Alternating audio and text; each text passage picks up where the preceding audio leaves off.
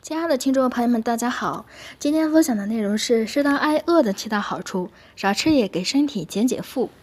近年来，轻断食逐渐在全球流行起来，但你要注意，科学轻断食的确利于身体健康，但其中有很多学问，不要贸然尝试。那什么是轻断食呢？轻断食研究间接性断食，是在正常饮食的情况下，间隔性的少吃或者不吃食物。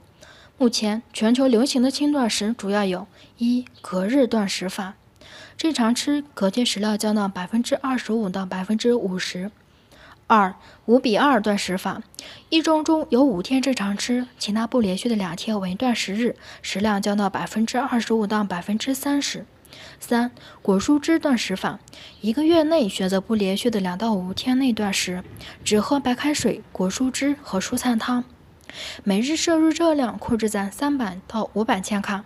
四日内断食法，一天的十六个小时中不吃东西，其余八小时正常进餐。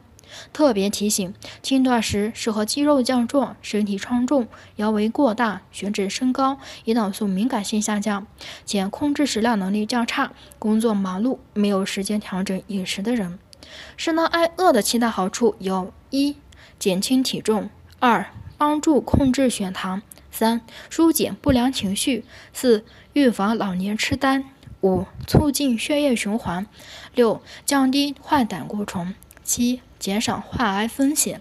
但这三类人不可以轻易尝试断食。一糖尿病患者，糖尿病患者容易导致血糖异常，营养摄入不足，对正常人都易造成低血糖，本身有低血糖问题就更危险。二、痛风患者，痛风患者断食抑制痛风急性发作。三、孕妇、恶性肿瘤患者等。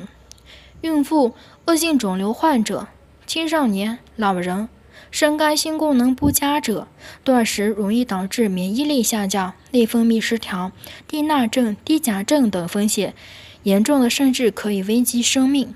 尤其是血糖控制不好的人，更不宜用果蔬类、汁水类做代餐，因为这些含量较高，且以单糖为主，吸收率较高，在空腹时食用容易引起血糖的波动。单一进食由于能量不足，还会诱发低血糖的不良后果。现代人物质生活富足，但是总是忽视“过满则溢”这个道理。适当挨饿是给生活做减法。减掉废物，才能让身体更轻松哦。今天分享的内容结束，欢迎大家留言评论加关注哦。我们下期再见。